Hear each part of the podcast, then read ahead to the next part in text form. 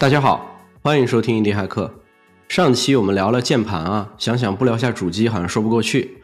我这两天也刚好看到一个新闻啊，标题是这样的：卖不动了，全球 PC 出货量暴跌近百分之三十，苹果电脑跌幅最大。我赶紧点进去看了一下，分析师给的结论是：二二年疫情 PC 整体高增长的背景下，二三年大家需求都有所下滑，苹果电脑因为最耐用，所以下滑尤其大。我们今天不讨论这个结果对不对啊？就单看出货，苹果的 M 芯片系列确实在这两年大放异彩啊。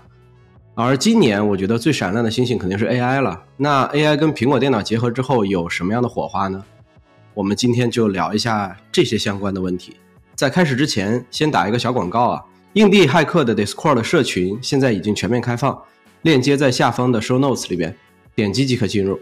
好了，那开始我们今天的节目吧。我想了一下，我们三个好像都是 M1 芯片嘛，好像确实今年没有给苹果做业绩贡献啊，难怪它下滑了。而且我们用 Mac 都很多年了，就一笑，我不知道你是什么契机让你从之前的平台转到用 Mac 的。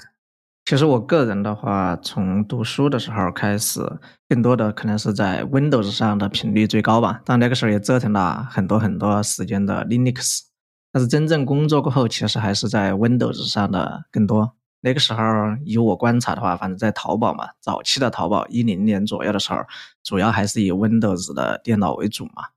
但是，嗯，好像应该是可能是也是在一二年了，或者一一年的时候，然后就发现身边有一个同事，用了 MacBook，就觉得这个东西好像很帅。当然，没有觉得它有啥就是其他很强大的功能，就是觉得这台电脑好像和我们用的那些 Windows 的笔记本的那些看上去。在颜值上确实很不一样的，所以当时因为他当时是在 NGX 团队，对，当时就问了他想做 NGX 开发的话，你在 MacBook 上能不能很好的完成？还和他聊了一下这件事儿，然后他说确实会那个时候会有一些障碍嘛，因为毕竟 Mac 大家都知道它其实是一个 Unix 类 Unix 的一个平台，我们做 NGX 虽然它也能跑到 Unix 上，但是它更多的我们的服务器都是 Linux 嘛，所以说我们肯定要去跑的是 Linux 的环境为主。但是在那个时候比较好的是啥呢？我们所有的开发都在 Linux 服务器上开发，就不像很多可能做 Java 的同学，一般会选择是在 PC 或者笔记本电脑上去写代码。那个时候，反正那些写 C 的同学，可能很多时候就在 Linux 服务器上开发了。说这件 MacBook 就变成了一个只是一个终端了，所以说它就和这个开发环境就没什么太大的关系。所以那个时候我就决定说，哎，我也可以去搞一台。这样颜值比较高的电脑。啊，然后如果当时为了解决开发环境的问题，我还入手了一个叫 Parallel Desktop，好，这个软件特别流氓，大家应该接触过的同学应该都知道，每年续费按订阅，每年续费那个续费超级贵，一年要给五百多块钱，四百多块钱。嗯，第一次是我记得是五百多，第二年如果你是再续费，便宜一点点，四百多，好像是。学生可能会便宜很多，然后上面都装一个 Linux 嘛，就觉得 Mac 就对我来说就特别好了。这对我来说，其实从 Windows 也好，Linux 也好，转到 Mac 上，其实核心当时都是被，确实是被颜值吸引了，觉得这个电脑和之前用的所有的电脑看上去都不一样。然后因为我自己嘛，又没有很强的游戏的需求，至少在电脑层面，这就是我几乎转变的一个。主要的动力吧，他了解。那龟龟呢？我可能是我们三个人里面换 Mac 换的最早的啊。我在毕业之前就有想法，但那时候没钱，对吧？奈何没有钱，所以我工作了没多久就换了。我看了一下，我大概是在一一年初的时候，好像买的第一台 Mac，而且很快的，就是在一二年的时候，那个时候 Apple 不是出了那个 Retina，就是视网膜屏幕的那个 Mac 嘛，我又马上换了一台。于是我第一台 Mac 其实用了一年不到，好像一年多啊，我就换掉了。有几方面原因啊，一个是那个时候的 Mac 确实好看，就是现在 Windows 系列的笔记本也有这种全铝外壳的，但那时候其实只有 Mac 有这种全铝外壳的，硬件部分就看上去让人特别舒适，然后软件部分呢也很好看。我记得那时候 Mac 系统还是有点迷雾风格的，而现在全都是往平面方向去转了。然后包括今天的 Windows，它的 UI 其实也是开始有这种毛玻璃的风格，就是大家有点趋同。所以时至今日，这个优势其实，在 Mac 这边倒没什么明，没那么显著了。而且感觉 Apple 这几年的这个工业设计上，好像也一直没有什么亮点。就是这个 Mac 的这一系的产品，就一直长这个样子了。因为你想我们以前那个 iMac，对吧？那个那个塑料透明的那个很好看，对吧？嗯，然后后来嗯现在的这个 iMac 它其实也还不错，但是呢，就总感觉没有以前的那种那么惊艳啊。不知道下一代它这个嗯设计风格会是会是什么样的，其实可以期待一下。另外一个其实跟我们是开发者有关系，就是类 Unix 系统，其实对研发这样经常需要使用命令行的工作环境还是比较友好的啊。所以因为这两个原因，我就很早很早就从那个 Windows 换到 Mac 了。第一台也是自己买的，感觉后来好像每一台都是自己买的啊，没有基本上没有用过公司的，因为公司的就相对来说会差一点嘛。我就想说能买台好一点的就买台好一点的。那 Settle 呢？我是这样的，就是其实我上期有介绍过，我也是被 Rails 种草的。种草之后，我也是跟哥哥差不多，大概一一到一二年的时候买了一台 Mac 电脑，一直都在用 Mac。其实现在用了这么多年，我自己觉得 Mac 对我来讲还是一个挺趁手的工具。吸引力最大的一个东西是什么呢？就是最好的包管理软件就是 Homebrew 啊，我觉得这个东西它更新啊干嘛的，其实非常的顺滑。其实你在其他的地方，呃，你像你去用 Ubuntu 啊，你去用 Fedora 啊，用 Arch 啊，它可能更新软件的时候，它可能会有点延迟，或者说你必须得用 test 包或者用别的包才可以，就是它会有点麻烦。但是你在 Mac 工具下，你用 Homebrew，然后所有事儿都搞定了，而且 Mac 上面的 App，就是我们讲软件，就纯粹的这种软件，它不是那种类库包。纯软件的这个环境比 Linux 环境要好太多了，因为很多时候其实 Linux 上面很少有很惊艳的 App 类软件。嗯，所以我觉得现在其实 Mac 对我来讲还是挺趁手的一个工具。我不知道对于龟龟来讲，你觉得现在你有想换吗？或者你觉得 Mac 有什么不趁手的？我其实上只有玩游戏才考虑 Windows，而且实际上之前很长一段时间我玩游戏主要是靠 PS 或者说 Switch 之类的主机的。我是这几年才买了一台 Windows，并且实际上如果这个游戏有 Mac 版，我可能也会倾向于用 Mac 来玩。就是很多游戏其实都有 Mac 版，比如说像饥荒啊、缺氧，然后比如说像魔兽世界、嗯 DOTA 二这种很大体量的游戏，其实也是都有 Mac 版。因为 Mac 的屏幕会更好嘛，那它自带这个屏幕其实会特别舒适，色彩之类的。但实际上到这里，其实 Mac 就有点力不从心了，因为没有桌面级显卡嘛。你真的要去玩一些三 A 的大作，包括说它即使说我跑得动，但是它没有 N 卡的，比如说大力水手这样的技术，嗯，那你跑这种桌面级三 A 游戏的时候，其实就会比较难受。我好像我从来没在 Mac 上装过一个游戏，虽然说我没有 不怎么玩游戏哈，但是在 Windows 上至少还会装一装游戏。在 Mac 上好像我就从来从来一个游戏都没有玩过了。但是 Mac 对我来说，我作作为工具哈，就我用 Mac 其实真的它的内容就很简单，它就是我的工作的工具。然后我的工作嘛，说白了不就是一个程序员嘛？然后我们这个程序员又是一个在互联网领域的程序员。比如说，我不是一个去做游戏开发的程序员，也不是一个去做什么工业级软件的程序员。如果我是一个工业级，比如说去做什么 AutoCAD 啊，就是类似那种软件的一个程序员的话，那你可能大概率会在 Windows 上开发。刚好我们又是一个互联网的程序员，所以我们开发的应用嘛，说白了不都是一些 Web 服务为主嘛？然后后台跑的都是以 Linux 服务器为主。那 Mac 和 Linux 至少还有点一脉相承，对吧？都是类 Unix 的系统。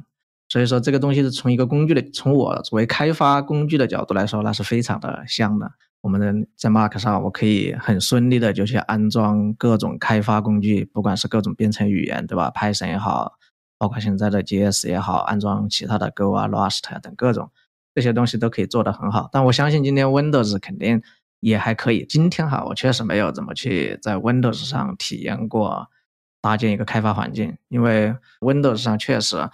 它默认，比如就像以 C 的运行环境，默认都是没有的。比如在 Linux 上，你默认肯定都有 libc 啊这些东西，但是在 Windows 上是默认都是不带的，这些很麻烦，其实装起来。就从这个角度，我还是觉得很香的。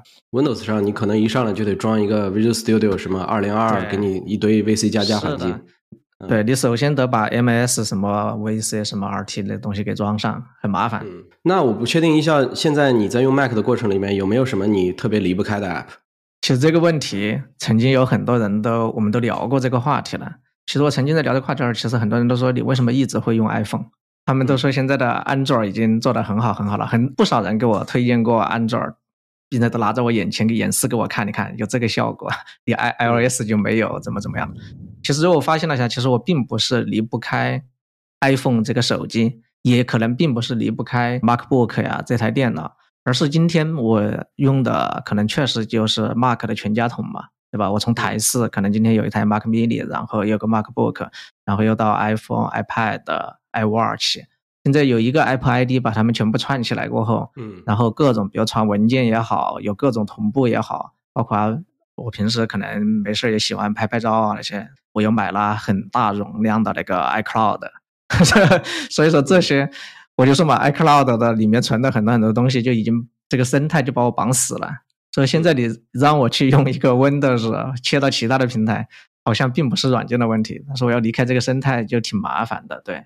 但是回到如果具体的 App 的话，因为我今天其实用电脑真的都是聚焦在工作内容的生产力上面，这一套都是以开发为主嘛，写代码为主，然后再加可能有一些比如辅助去写文字啊这样的一些软件。这些软件其实我相信现在在各大平台都很好了，比如我用 Notion 去做笔记，啊这些在 Windows 也好啊，它的网页版也好，其实体验都是一样的。然后你的开发环境，比如现在的 VS Code，那你在 Windows 上其实肯定是一样的，没啥，已经做的没啥区别。所以说对我来说，其实没有离不开的 App，只有离不开这个生态了，已经。其实我觉得你这个确实是，就是现在很多人其实已经被苹果生态绑死了，而且确实 iCloud，我现在我也开了两个 T 的空间，现在拍小孩照片啊什么的，就就两百个 G 根本就不够用。对，所以说这个确实 Mac 生态是一个很重要的一环。你刚才有讲用 Notion 嘛？其实我现在 Notion 用的还没有那么重，我现在更多时候可能每天都在用 Bear，但 Bear 这个软件其实它只有 Mac 版，没有 Windows 版。Bear 这个软件为什么我每天会用？就是我的用法可能跟大家去用 Notion 的那种感觉不太一样，就是我觉得 Bear 里边是随时我可以打开写两个字的，我不用去整理那个格式。嗯，你把它当草稿格式的，对，就是我很多时候其实把它当草稿在用的。我觉得我稍微有时间了之后，我就会把那个 Bear 里面的东西稍微整理整理，让把它变成一篇笔记。这是嗯我这个很好但是我其实没有把 Bear 这个东西当成一个像 Notion 那样子，感觉我要写一篇文章的感觉。因为 Notion 给我的感觉总是我一进去我就要写一篇文章的，就是格式化太强了。就是我其实最理想的，比如说回到笔记软件上的话，其实当时我最理想想要的也是一个这样的状态，觉得说我平时大多时候其实就是想乱七八糟的写一点东西，对然后最后又能方便的去回顾整理。当然又不是今天那个叫 Flomo 的那种样子，其实我也用了一段时间，发现那不是我想要的那种样子。对我还是想很随性的用，所以我其实之前都也想过说，哎，这是其实是不是一个好的点子？我们做一个笔记，专门为草稿而生，最后又能怎么能够自动的变成帮我整理好？有过这样的一个想法。就这个现在是我在每天在用 Bear，因为我用 Bear 是一个什么情况啊？我那里有一篇文稿，那个文稿上面甚至没有标题，我就在那个文稿的最下面直接回车几个就开始写，然后写写写写写一段时间之后，然后我我想写格式写格式，不想写格式我就随便弄一弄，弄完之后，然后下次我就直接过来用了。但是我在 Notion 上面我始终找不到这种感觉。呃，对，我在 Notion 上，所以说我就专门建了一个文档叫 Draft，然后我就哦会在、我就会在上面，现在我天天每天写的乱七八糟东西都在那一篇文档里面。啊，是每天都，其实 这个也是跟我在用 Bear 是一样的。所以嗯你刚提到 Flomo 的那个事儿，我也是一样的。因为 Flomo 最早出来刚内测的时候，我也去试用过，但是我感觉我的用法跟 Flomo 想让我的用法不一样。因为我的用嗯法就是随性的去记记，我也不想把那个 Flomo 做成一个类似微博一样的东西，把它贴出来一条。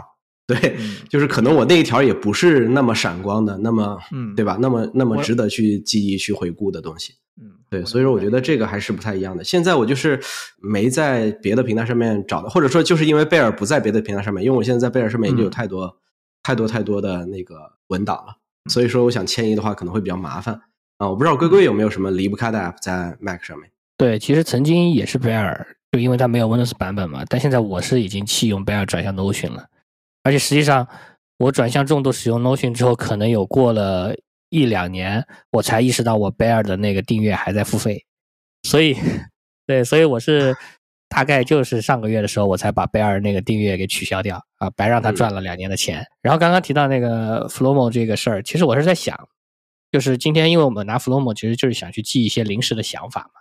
那这些临时的想法，我们背后实际上是需要去整理的。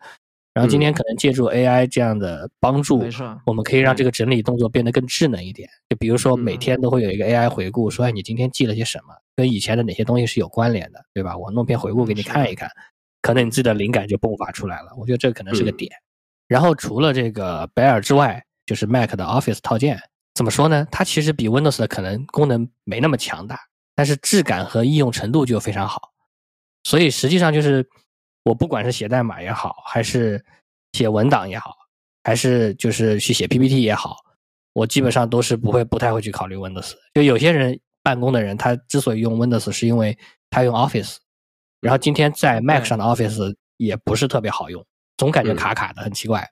但我们能够这么做，是因为我们前公司基本上全都是 Mac，对吧？所以我们能够这么干。还有一堆精致的小东西，我也是觉得说我跑到 Windows 上面可能是找不到的啊，比如说 AirFree 的，对吧？这个是一个特别好使的启动器，我不知道 Windows 上有没有这么好使的启动器啊？我知道有启动器，嗯，但有没有这么好使的我不知道。然后我会时常用的一个剪贴板管理 App，它就叫 Past，就是它非常好使啊，我特别喜欢它，因为我经常。倒腾一些资料的时候，我就 Ctrl C 很多遍啊，就每每一块我都 Ctrl C 一下，然后跑到另一个文档里面，我就一直用 Past 往外拿就好了啊，我就不需要说来回的这边 Ctrl C 一下，那边 Ctrl V 一下，特别是在转移表单内容或者 Table 里面内容的时候啊，而且它做的也很精致，它可以预览啊，可以查找啊，你的表你的那个剪贴板内容很好看。然后还有一个叫皮卡，就是皮卡丘那个皮卡。它是一个完全没什么用的东西，它就是一个取色的，就是从屏幕上取色的小 app，它就胜在精致好看。实际上它好像也没什么大用啊，但是我取色我就用它。然后还有 Play Cover，我不知道大家听过没有啊？它是用来在 M1 的 Mac 上安装 iOS 应用的，这挺奇怪的，是这么一个需求。但是什么时候有用呢？比如说小红书，你可以在你的那个 Mac 上装一个小红书。啊，然后呢，拿来刷小红书，你也可以装一个抖音，拿来刷抖音。然后你可以在那个 Mac 上用 Play Cover 装的小红书来去回复别人的消息，就比你在这个手机上打字要舒服很多啊。所以我会我会用这些东西，我觉得还是挺挺好的。这确实是一个需求。嗯，现在在 Mac 上面装 iOS 的软件，应该已经官方已经支持了。对，官方支持，但是要看这个 App。作者本身允不允许？比如说小宇宙，你就可以直接在那个 App Store 里面搜到，但是小红书你就搜不到，你就必须要用 Play Cover。所以说这个也是确实是一个需求。其实你刚才讲 Alfred 的的那个启动器，然后我现在已经没有在用 Alfred，我现在用 Recast。好的了吧？对，有 Recast，所以 Recast 跟 Alfred 其实我觉得本本质上没有没有什么太大区别啊，就我也没有用出来他们有什么不一样的东西。但是前两天他们自己 Recast 也做出 Recast AI 了嘛？所以说他自己也开始收费了，八到一个月。但是像 Alfred 的话，它的模式就是我去买断嘛。现在应该是 Alfred 四还是五？我现在忘记忘记它版本了。我不知道 Recast 它，但是 Alfred Alfred 其实核心还不只是它的最核心好用的，还可能不只是拿来当一个 App 的启动器。更多的还是做一些复杂流程的自动化管理。对，它有一个 automation 的一个东西。我不知道你们有没有眼馋 Mac 之外的一些什么软件？就除了游戏啊，因为刚刚刚才哥哥讲了很多游戏嘛。但确实 Mac 上面因为显卡的关系，其实很多游戏跑不起来嘛。但是我自己现在特别眼馋的一个工具是什么？因为我们现在自己在做播客嘛，播客里面有几个非常棘手的问题，其实我们现在都挺难解决的。一个是你如果能有本地的那种 noise removal 跟 echo cancellation。就比如说，像我现在这个房间可能会有一些回音，但是比较难处理，很多软件都效果都不太好。然后能把噪音跟回音这两个点，然后全部都给它清除掉，我觉得这个是在本地如果能做到的话，肯定是最好的。然后再一个就是我们现在其实每个人背景并不是太好，我们自己现在都在视频的在录播课嘛，每个人背景并不一定说是很 studio 的那种感觉。然后如果能做一个虚化，或者能做一个 virtual background，就是一个比如说你在海滩上或者在哪儿。就可能会更好一些。还有就是我们现在在视频的这个过程里面，因为我们在视频录播课嘛，未来有可能我们会做 YouTube 的视频的这种模式，直接会放出来，或者说在抖音上面或者在别的地方会直接放出来。那这样的话，能不能去 track 你的人脸，然后让你人脸永远居中？就这个事儿也是一个我觉得比较刚需的一个点。还有一个就是你背景如果不好的情况下，能不能给你去做一个背景的一个呃，相当于背景噪点的去除，就是让你的背景看起来更清爽。然后还有就是 eye contact，比如说有时候我们在看一些问题列表或者在干嘛的，没有在盯着屏幕，然后它能够给你把那个眼睛让你一直盯盯着那个屏幕。其实这个在一些会议软件上面都会有。像这几个点的话，我觉得现在是我们录 podcast 很硬很硬的一个点，就是它一定是需要的。但现在我们的问题是什么？比如说这几个点可能在 Zoom，可能在腾讯会议，可能在别的地方里面十有八九它可能都会有一些。但是问题是你如果用它去录的话，你的音质损失会特别大。所以我们必须要尝试的一点是，我们要在本地去分轨录，分轨录录完之后，然后再经过平台去合成。那如果在分轨录之前能把这些问题都解决掉的话，其实我觉得整个我们的录制效果跟录制的音频的质量啊之类的会好很多。忘记说这个软件的名字了，它是 NVIDIA Broadcast 啊，就是 NVIDIA 自己的一个广播平台。它在这广播平台里边能够帮你把上面的问题全部都解决掉。所以我觉得这个软件是现在我最眼馋的，但是它有一个点，就是它必须得依赖 N 卡，而且在 N 卡的 RTX 二零六零以上的版本才能用。所以说你必须得有一个二零六零以上的显卡，如果你是一个幺零七零或者幺零八零的显卡还用不了。所以我觉得现在这个是我最眼馋的。但是如果你要用这个软件的话，意味着说你可能得需要有一台 Windows 电脑，它成本就高了，因为我们三个现在都是 Mac 的，所以这个是当下我最眼馋的。我甚至希望有一天 NVIDIA 能够把这个软件 port 到非 N 卡上。就是它 port 到一个 M1 的这个芯片上面，它去付费啊、收费啊或者干嘛的，我觉得也挺好的。我不知道龟龟有没有什么比较眼馋的在 Mac 之外的工具？有啊，招商银行专业版。真的，现在我都不太用银行的这些软件。我现我现在用银行的这个东西都是在用手机上做的，我感觉手机上都能干得完。对，其实这几年就是我忘了从哪一年开始，招商银行的手机银行支持转账到一百万这个额度。那这这个就大部分就够用了，当然也是因为安全验证措施进步了嘛，对吧？他现在可以在手机上做这个人脸识别之类的，就安全性高了，所以他才能在手机上做这些事儿。以前真的是很不方便，你转个几万块钱，你就没有办法，你就必须去打开 Windows，对吧？打开专业版，然后再把 U 盾插上。我也很久很久没有用过这个招商银行专业版了。我觉得刚才塞头讲那个。做播客这件事情，我们必须要依赖 NVIDIA Broadcast 这个软件哈。我觉得这也是一个突然觉得很有意思的一个点哈。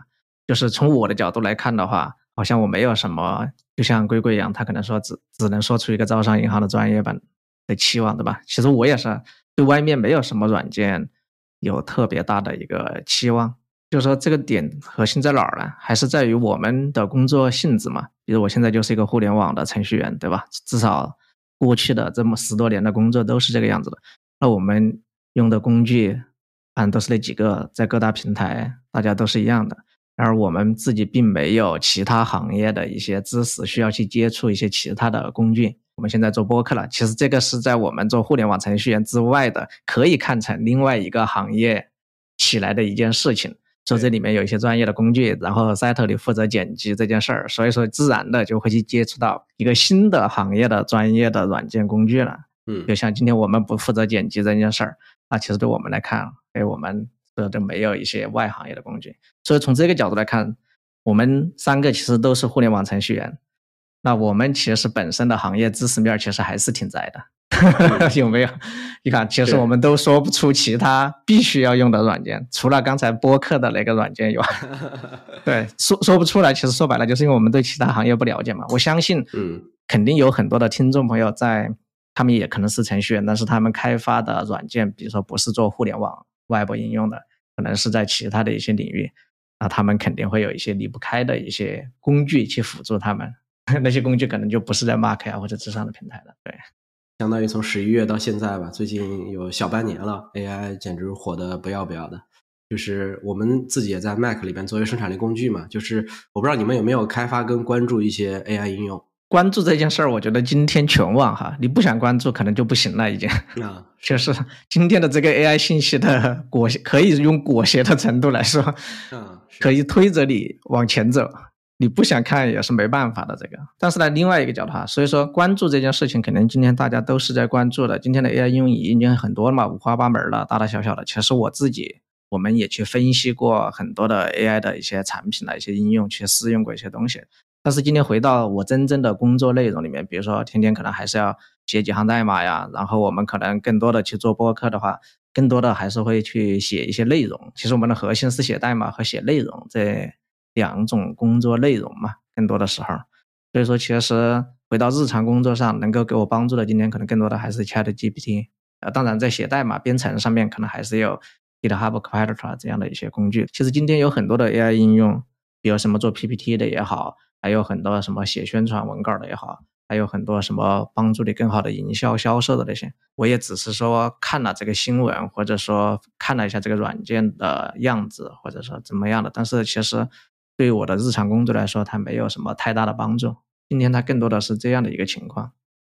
当然，今天其实我自己也会去 build 一些自己的不擅长领域的一些东西嘛。比如以写代码为例的话，那我可能去 build 一些前端的内容的时候，比如要涉及到写 CSS 啊，或者甚至是 JS 的一些框架库的没那么了解的时候，今天都可以用 Chat GPT 帮我去完成一些工作内容。我觉得这个几乎是。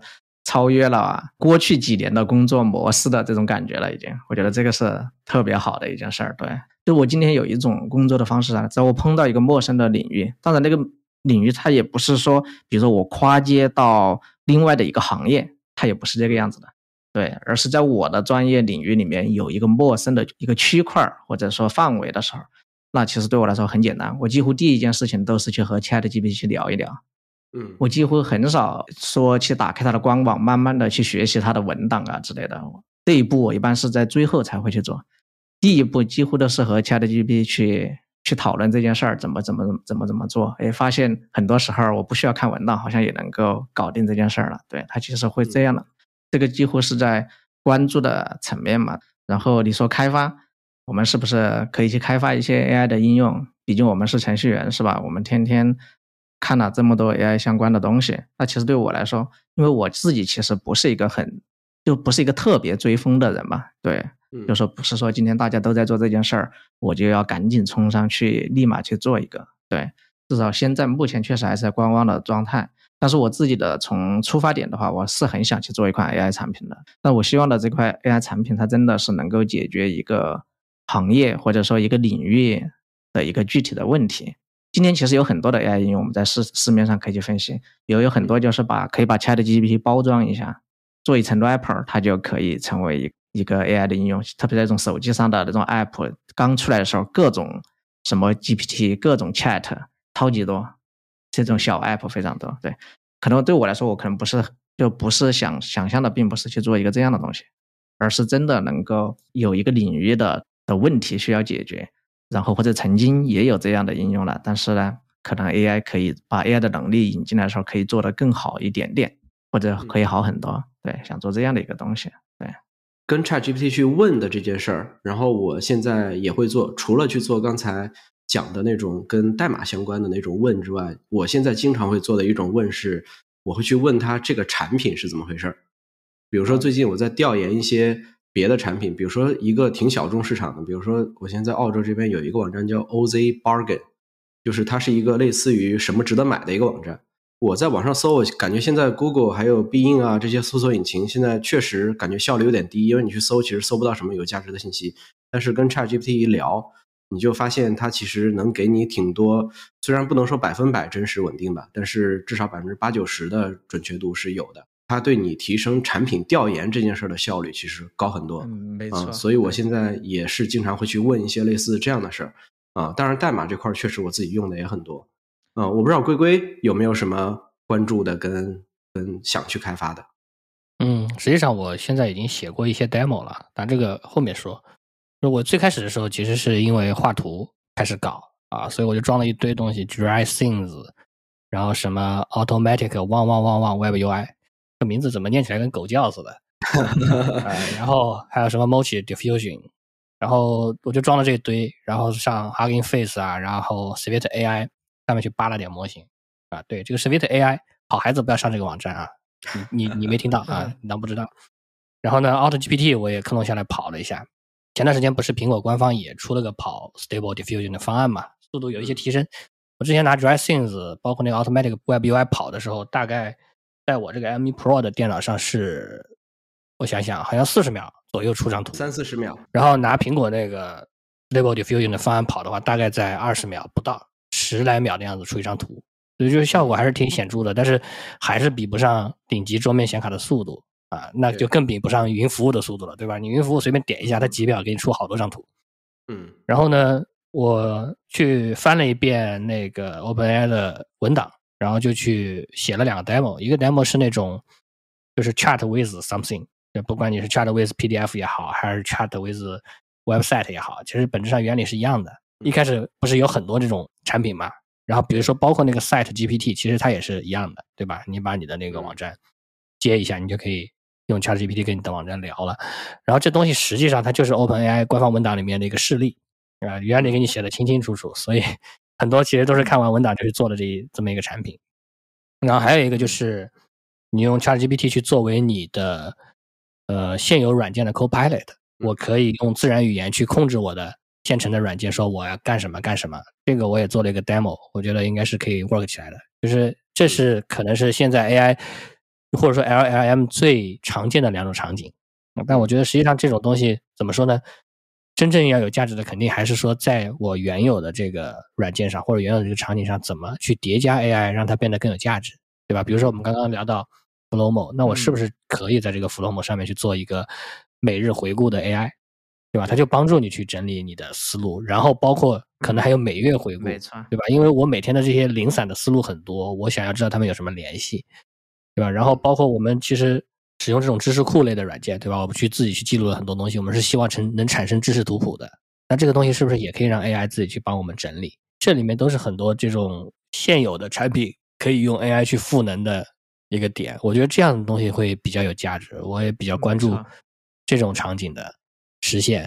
其实你讲的这个整个的这种 Chat GPT 结合应用的这种模式，现在很多软件都已经在做了嘛，像包括 Notion AI 啊，然后我们刚才讲的那个什么 Recast AI 啊，其实他们都已经有了，就是这种整合的形式。我相信 Flowmo，我不知道它现在有没有，没有仔细关注他们最近的产品形态了，但是我相信应该很快也会有了。这个事儿确实是现在所有的软件都想要去朝这个方向在努力的一个点。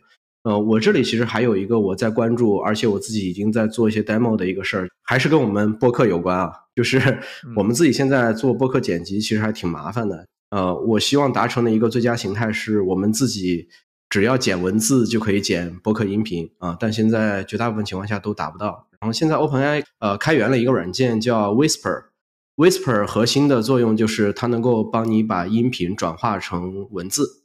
但是 Whisper 有一个问题是，Whisper 转化的文字是以句为单位的，它不会给你到文字。但是 Whisper 的英语的话，它现在是有比较好的方式，应该是可以到 Word 级别，就是到字级别。然后现在在 GitHub 上面有一个人做了一个叫 Whisper X，Whisper X 它能做到的事情就是，它把整个 Whisper 的模型变成了一个 Word 级别的一个模型，就是它可以识别到字。识别到字的话，它就能做一件事儿，就是它可以明确的标注好。这个字到底是在哪一个时间范围内，而不是这个句在哪一个时间范围内？因为如果我用 Whisper 去做的话，我只能删除整个句，因为句对应的是有上面的它的具体时间的。但 Whisper X 的话，它可以删除到哪一个字啊？删除字的话，比如说我们现在在 Podcast 里边经常会讲的，嗯啊，其实，也许，就。啊，就类似这些东西本身它不带任何含义，其实我删掉是完全没问题的。还有就是其实，大家很多时候会说很多其实，但其实这个其实是没有意义的啊。就类似这种东西都可以经过 Whisper X 它识别出来的单个的啊字的那个位置，我直接删掉它相对应的那个音频。就如果能做到这个的话，我们整个的编辑效率会提高很多很多。所以我现在也在去考虑去想办法去做一个类似这样的一个工具，而且。呃，现阶段而言，我觉得基本上在技术上面难度不大，但是如果你要做一个好产品的话，我觉得难度比较大。就是你要把它做得好用，而且大家愿意付费。我觉得更多思考在这个层面上面。我觉得如果有 Whisper X 的话，除非我们要提高 Whisper X 的精度，如果不是做这件事儿的话，单纯做出来这个产品，在技术层面上面，我觉得难度不是特别高。嗯，就我觉得这个是我当前在关心的，就是你会发现，好像我开始做了这个事儿之后，就就好像感感觉所有的东西都在往 Podcast 上面在想。怎么样能够能够提高这个效率？因为我觉得现在最近的这可能就这一两个月吧，Podcast 的领域里边的这些创新，我觉得挺多的。就像我们大概在一两个月之前，我们刚开始做的时候，我们就想过说，我们能不能去把 Podcast 的整个的音频都放出来之后，让让 AI 帮我们剪金句。现在已经有了，有一个叫 Opus Clips，它是可以帮你直接把整个的音频直接剪出金句来的啊。然后还有包括像最早以前像 Describe 啊之类的，它是可以直接帮你去。呃，剪整个的句子嘛，但是它中文知识不行，所以说我觉得这个是一个挺大的一个问题。我觉得确实是你接触了一个新的部分，确实你做制作 podcast 嘛，接触一个新的东西，你可能想法会有很多的不一样，有很多的结合点。我觉得这个也可能是我们未来很多时候的一个灵感来源。你你看，你有没有发现我刚才在提的这个 Whisper Whisper X 为什么我们能干？是因为它其实都是一种开源模型或者叫开源工具啊。然后现在也有像包括 Mid Journey 啊，像啊，Stable Diffusion 它本身自己也有商业版的，我不知道是不是他们公司做的，就是也有类似很多这种商业服务嘛，像文心一言呀、ChatGPT 呀，它其实都算是商业服务。那我不确定你们怎么看，就这个商业服务跟开源模型的最终格局？我觉得开源模型最后也还是会以商业服务的方式落地，就和曾经的开源中间件一样。今天我们用到了那么多开源中间件，是吧？实际上我们也在真实生产里面很少去自建了，我们基本上都是直接用云服务，对吧？打开开箱即用。不光是模型的问题，就是你自建硬件本身就吃力不讨好。对，云服务万岁。但是呢，就这方面可能数据安全可能是个问题啊。一方面，呃，我们说国内的话，国内的 to B 软件会有像安可，就是安全可靠啊，然后国产化的诉求，就是国外一开源，国内就自主，对吧？最近国内的这个大模型也是非常热闹。另外一方面呢，企业也有数据隐私的担忧，就是比如说 LLM 交互模式下脱敏怎么做，对吧？因为我会把我的一些客户的信息放在一个。混合起来的 prompt 里面给到那个 LLM 的 API，那还有比如说我有一些纯内网的机密内容，但是我也想用 AI 赋能，我要怎么做？这就是可能后面这些 To B 软件要去要去思考这些问题。但这个可能也不是一个新鲜问题啊，因为今天的云服务商本身就会提供共享、独享、专有，甚至包括完全本地化这样的方案。那如果我真的完全本地化帮你去做这个事儿，那你就可以在你的内网去使用 AI 模型，对吧？你不需要去考虑那些有的没的复杂的，你还是一样用 N 用 API，只不过它给你全都部署在内网了。然后呢，今天的程序员也一样面对数据脱敏的问题，对吧？我们会有很多敏感信息是在调用外部服务的时候是会把它 mask 掉的啊，所以可能就不是一个特别新鲜的问题。而且我们把数据托管在云上会面临的安全问题。和我们跟 LLM 的对话发生在云上面临的安全问题其实是类似的，对吧？你想你在那个云上开了个数据库，其实你所有的数据都在这个云上，那云服务商不去偷你的数据，是因为他不想偷嘛，对吧？或者说是因为他不不能偷嘛？不是因不是因为他做不到，对吧？是因为规则，是因为法律不让他偷。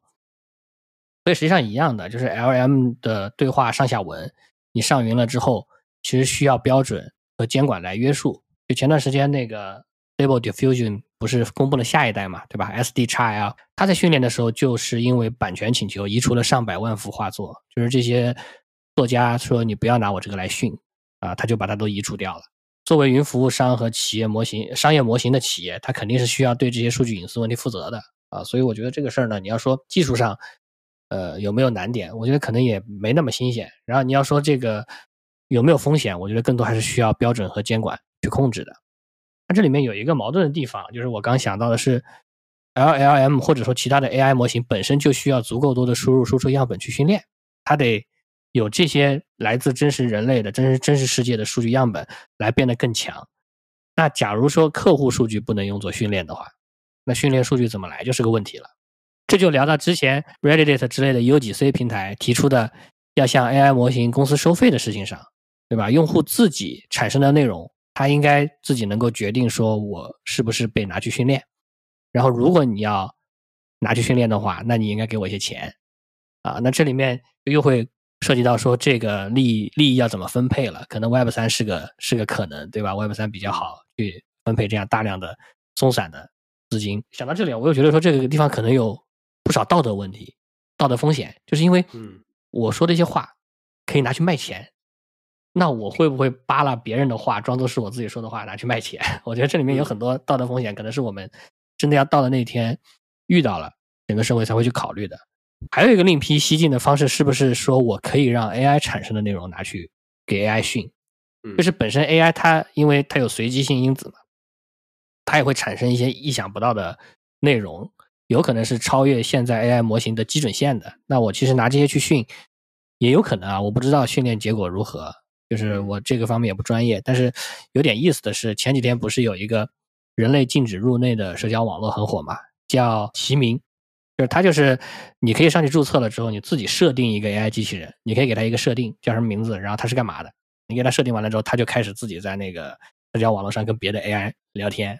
我我设了一个大概不到几个小时，他已经帮我回了一大堆帖了，然后还自己发了两条，这上面全是 AI 在聊天，就。还挺有意思的，说不定他们本身是可以作为这个下一代的训练内容刚才这个聊天这个哈，这个发推聊天的这个，就是之前不是那个斯斯坦福搞了那个一个小镇嘛，AI 小镇。啊，对。那之前那个是二十多个 AI 一起在里边，对吧？对，生活嘛，对吧？它是真的在彼此在里面生活，可能比相互对话可能还要显得高级一点了。就他们在一个小镇去生活嘛，还可以相互发起约会啊，然后做一些 team building 这样的活动。所以说这个就就进化成了另外一种模式，就挺有意思的。这也是 AI 之间的相互协同啊。但我们回到这个话题上，像在大模型这一块儿，可能和云服务之间，可能更多的就是我们今天选择云服务的安全问题啊，这些可能需要一些标准的这些东西来监管。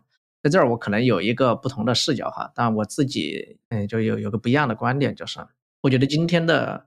AI 开源嘛，其实核心本身就是有两类嘛。今天今天其实看到的最多在 GitHub 上，一类就是大模型项目，另外就是围绕大模型周边的一些工具啊或者之类的，比如就像那些什么贾维斯啊之类的，其实这些都是在大模型之外的一些东西。那我们今天其实谈开源这件事儿，肯定是谈的就是大模型的项目。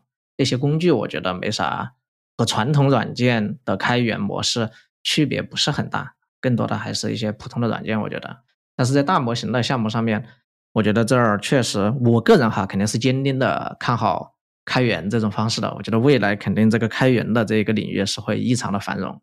然后我看到的一个问题就是数据安全，可能更多的我觉得不是一个监管的问题。就今天我觉得这个有一个大模型的云服务怎么去训练？当然，企业如果拿数据去训练，哪怕他也承诺我用监管的标准去告诉他说。你的数据一定是被加密、被保密的，不太会被盗用，怎么怎么样？就是从从法律的层面，或者说怎么怎么样更高级别的这种标准呐，或者这种层面去管控这件事儿。但是如果企业的任何一家企业的数据，比如以我们假设我们我们把我们是一家公司，那我们把我们的数据塞给大模型去训练之过后，那其实这个模型还是会，它本身今天的大模型就有一种说法，就是说可能就是对信息世界的一种压缩嘛。那它其实本身就带着我的数据的影子，虽然说你不能直接感受到，那这种我企业的数据是不是去帮助传递到了别的企业，最后别人去运用那个大模型的时候，我觉得这是和传统的云服务有点不一样的一个东西。比如我们传统做数据库，对吧？一个 RDS，那我们用 RDS 去存数据，那我们存下来的那个东西，其实我们每个人是有自己的实力的，虽然它都在云上，阿里云也好，AWS 也好，他们可能。比如因为监管的问题，他们不会去看我们 RDS 实力里面的数据是什么样子，那别人的企业更看不见摸不着，这个是一定的。但是大模型，我只要贡献数据给它训练过后，这个模型都一定会去影响别的企业或者说之类的一个东西。对这件事情，我觉得它是有点和传统的那个产品不一样的。那除非说我为你这个企业也是建一个。类似于 RDS 这种实力级别的隔离，说，哎，你们这个企业有一个独享的模型，你的数据拿上来跑，边跑边训练的时候，它在提升的只是你自己。但是我觉得这个可能不是未来的，在大模型这个领域，它可能不是这个方向，这个就很奇怪了。对，毕竟 RDS 那个代码的维护，它还是一个代码机嘛，还是一个代码的 wrapper，我去升级打补丁儿，对，只是最后部署成了不同的实例而已。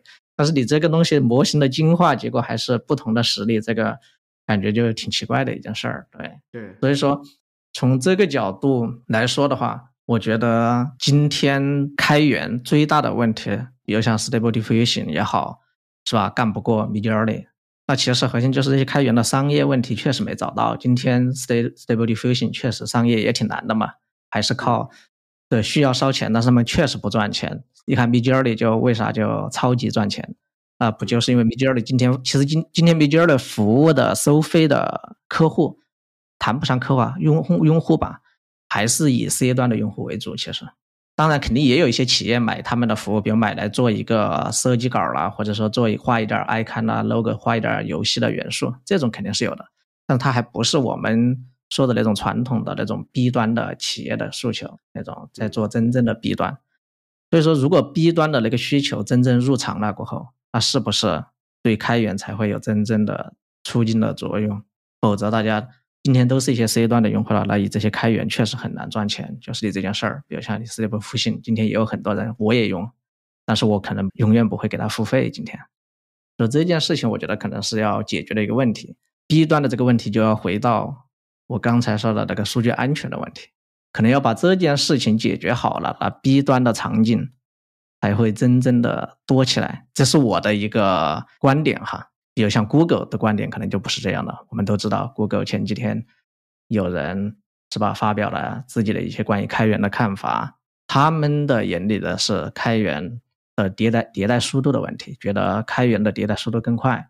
对，因为各种模型也可以做得更小，质量做训练的数据的质量可以经过精心设计过后做得更好，迭代速度快了嘛，一定会超过他们手上的这些迭代很缓慢的大模型。对，它是从迭代迭代开发的这个角度在看待这个问题。我自己也在想 Stable Diffusion 跟 Midjourney 的区别啊，就是你会发现 Midjourney 它在不断的在进化嘛。其实今天 Stable Diffusion 在各个平台上面，尤其在 Hugging Face 上面。它有很多训练的异化模型，那些异化模型就是，比如说他用 Laura 一个小模型训练出来一种风格，然后那个风格实际上就是今天 Midjourney 为什么这么强的原因，因为今天没有一个人把 Stable Diffusion 加上一堆插件组合成一个很好的产品，然后可能提供了一堆服务，就现在可能做的比较没有那么好。还有一些 AI 像 Leonardo AI，就它自己本身可能也会有一堆这样的插件，但是它的整体效果就是不如 Midjourney，因为就是 Midjourney 它自己。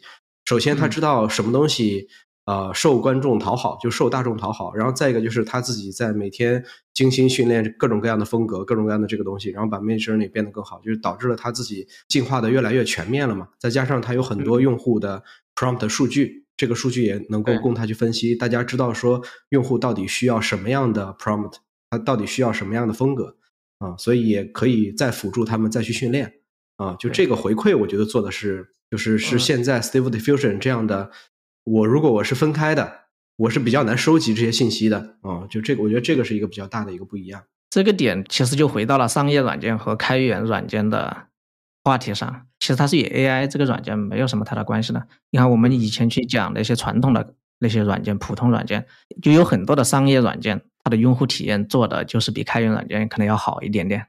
有很多专门提供商业服务的软件，但是开源软件。很多时候做的都总是可能差一点东西，差一点意思。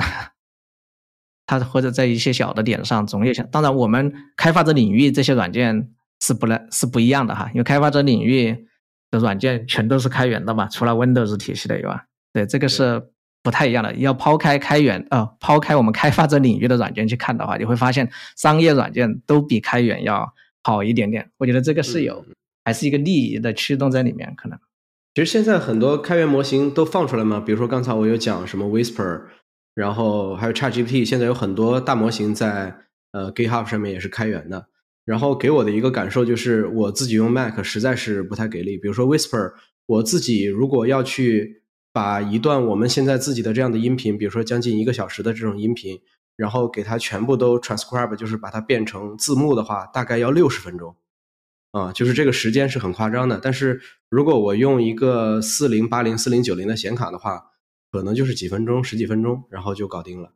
嗯，所以我觉得这个里边就是还是不太给力的。我现在觉得说，整个的这个 Apple Silicon，就是整个的 M 系列的芯片，如果还能够把以前它 Intel 上面的那种 E GPU，就是可以外置显卡的那种东西给它支持上的话，其实。我觉得就满足我的需求了，因为现在其实确实对我造成了一些困扰，除非我自己去买一些云主机啊，然后我把这个内容给它传上去，然后让它去 transcribe，然后再弄下来。就我觉得这个是一个比较大的一个不一样，就是如果它能有一个 eGPU 支持的话，我觉得对我来讲就足够了。除了刚才讲的那个 NVIDIA Broadcast，但是如果你有 N 卡的 eGPU 的话，我相信 NVIDIA Broadcast 应该也能支持。哎，你说的外接显卡这个事情。现在应该有一些解决方案吧？你你有去？外接显卡只有以前的 Intel 的芯片的支持，然后 M 系列的芯片是不支持外接显卡的。我我自己查了一下，就是如果它用 eGPU 的话，以前的 Thunderbolt 三接口的话，好像是下降百分之二十几到三十；如果 Thunderbolt 四接口的话，可能就只有百分之十几到二十的性能下降了。如果这样的话，我感觉还能接受，就相当于把一台四零九零降级到了四零八零，反正你自己也能用啊。我觉得这个在训练上面是。能够可能给我们很多知识的，我自己也没有训练过模型哈，包括做，比如说做，可能自己要从头去训练模型，对我们这种终端用户来说，可能还是比较少，更多的是做一些 tuning 了，对吧？可能也就像你刚才提到的，用 Lola 去做一些 Turing 的的分叉出来，自己 特定领域的。对，嗯我我自己没有做过这样的一个事情，但是其实今天嘛，反正泡 GPU 的其实都是两段嘛，一段就是训练，另外一段是推理嘛。对对，其实今天推理的当然也挺麻烦的，就是比如我们自己去装一个 Stable Diffusion，那你去跑个图片啊啥的，然后稍微把一些条件啊 prompt 的精度整高一点，其实你会发现超级慢。对这个这个它确实很慢。对，如果我相信这个东西有 N 卡的话，它确实可能会快很多很多。对，嗯所以说我自己在这个上体验不是很强烈哈，但是其实我自己也关注了一下，关于苹果电脑上跑，从还不光是今天 AI 爆发，其实从深度学习开始流行起来，在苹果上怎么更好的跑深度学习，效率提升这件事儿，其实在整个社区也好，或者苹果官方也好，都是非常关注的一件事情。苹果应该有一大帮工程师在解这个问题，对，嗯比如说从 PyTorch 的一点一二版本开始，哎，就这个肯定是和苹果合作的哈，就开始支持 M 一了。这个东西要利用苹果的一个叫 MPS 的技术。对，其实很简单嘛，就是因为你出了 M1 的芯片过后，那你必须要有一套类似于 N NVIDIA 啦，像那样的 CUDA 这样底层的框架来支撑你上层的这样的一些东西。所以这些东西，苹果肯定还是需要需要很长的时间去走的。我觉得这个嗯东西不可能一蹴而就。对，嗯但是今天 M 一至少好的是啥呢？我觉得虽然说赶不上那些有独立 N 卡的机器哈，那肯定赶不上，嗯但是比那些纯跑在英特尔 CPU 上去训练，那还是要强一些的。这我我看了一下测那个 benchmark 的数据，虽然说也强也强不了多少，但是还是要强一大截嘛，强个两三倍还是有的。对，嗯，就今天为了效率的话，你到底会选择商业服务呢，还是你自己搞台机器呢，还是去搞云主机？我觉得看具体怎么做啊，就是比如说我是在成熟模型上去做应用场景的话，那我肯定是选商业服务。就像刚刚前面讲的，后面这些开源模型肯定也会有商业云服务的。做商业云服务，他们自己就会卷起来。啊，今天我们可能会觉得 OpenAI 的 API 比较贵，但可能慢慢的也就一两年时间吧，我觉得就都会降价的。对，如果在成熟模型上做的，直接做封装的话，那肯定是选商业服务了。但是如果说自己训啊，或者说你也不是从头训一个模型，你去微调一个模型的话，我可能倾向于用云主机。就我之前有查过一下，差不多要四张三零九零才能抵一张 A 一百的训练速度。嗯那我也不可能真的去买四张三零九零，对吧？嗯，你训完了之后，你这四张三零九零你去玩游戏，好像是有点太浪费了。对，但一张呢，你可能就要等很长的训练时间。比如说我 A 一百，对吧？我可能两个小时训一次，训完了，那我一张三一张三零九零，我可能就要等六个小时。啊，那嗯我觉得这个实际实际上，虽然你说我成本可能低一点，对吧？我不用买一张 A 一百，但是这个时间就浪费掉了嘛。所以还是租着用吧，反正你训一次两个小时，你就付两个小时的钱嘛。所以如果是这方面，我肯定倾向于用云主机去训。然后你自己训完的模型，因为是你自己的嘛，要跑，那我觉得肯定还是云主机，因为你真的训完的模型你要跑，你不管是自用，因为你不会一直跑它嘛，对吧？你要搞一个硬件，你一直跑它，你这个硬件其实一直占用的。那或者说你要去商用，那商用的话，肯定就更加是云主机了，因为 scale 方便嘛，对吧？你今天十个用户，我这么多资源，我后面一百个用户、一千个用户，我肯定要 scale。那这个时候你要去自建应用，肯定是不不合适的啊。嗯说到这个，我想到就是如果跑模型，我不知道跑模型有 fast 的这种形式，serverless 的这种形式，可能就更方便了。特别是对于自用来说，对吧？我跑一次收一次费。对于你要提供商业服务的话，倒无所谓，反正占用基本上是平均的嘛。对，嗯所以我觉得不管怎么说，我应该是不会倾向于说我自己要去搞个 PC 来干这个事儿的，我应该都会嗯在那个 API 或者说云主机上完成。听龟龟这样讲，我发现好像是啊，选个云主机好像可能会更方便，特别是有那种 serverless 的 function 的方式，是吧？对，嗯其实我之前的想法是觉得说，哎，如果从产品的角度来看，那如果我做的是一个 local first 的应用，哎，大家知道 local 嗯 first 嘛，就是我们可能是要先跑本地，那我可能需要有自己的模型嘛，对吧？我可能拿开源模型啊这些东西来集成，那这个东西都涉及到可能我要对模型做一些 tuning 啊，不要谈很重的训练的话，这些东西，那我可能有一台自己的机器，觉得也挺好的。那我可能是更觉得说，我自己有一台机器，然后我也经常可以去扩展一下 CPU 啊，扩展一下卡呀、N 卡呀、各种卡呀之类的东西。那这个东西感觉也挺方便。但是现在想想，确实有云服务能够随便谈按次收费，这个东西感觉好像也更好一点点。对。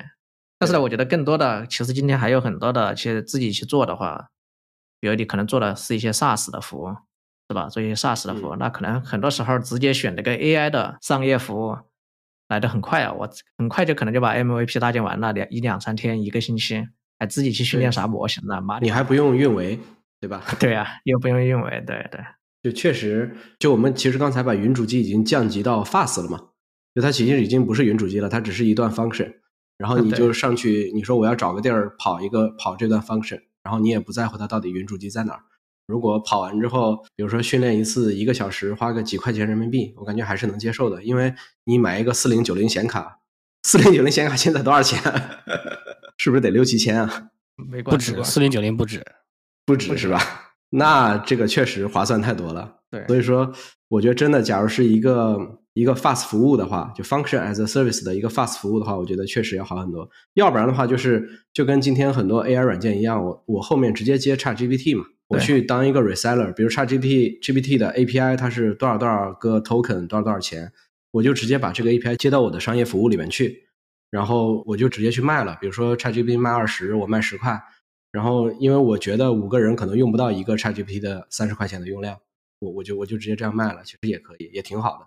我觉得如果我们自己去做产品也好，干嘛也好，我觉得这两种模式都是可以选的。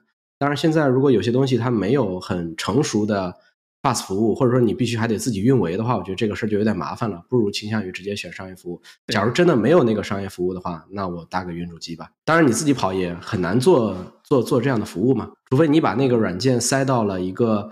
iOS 或者安卓的手机里边，现在有很多人在做，把 Whisper 的训练好的模型直接塞到一个 APP 里边，然后塞进去之后，然后直接用 iPhone 的算力，然后直接去给它推理，然后让它去生成实时的文本，就这个效果其实也挺好的。我觉得这个问题还是挺有意思的啊。其实这个的战争属于是那些做 AI 的公司跟做底下基础设施公司的战争了，对吧？就是类似于阿里云跟 Midjourney 的战争了。阿里云可能会出 Stable Diffusion 的这个云服务，然后 Midjourney 是商业服务嘛。好的，那我们今天就先聊到这儿吧。我不知道大家对于自己未来会用商业化，还是会去升级自己的主机啊，还是会去买一些 fast 服务，大家有什么样的想法，都可以跟我们聊一下。本期节目就到这儿吧，感谢大家收听，也欢迎大家能加入我们社区，跟我们一起聊聊。好，大家再见，拜拜，好，拜拜。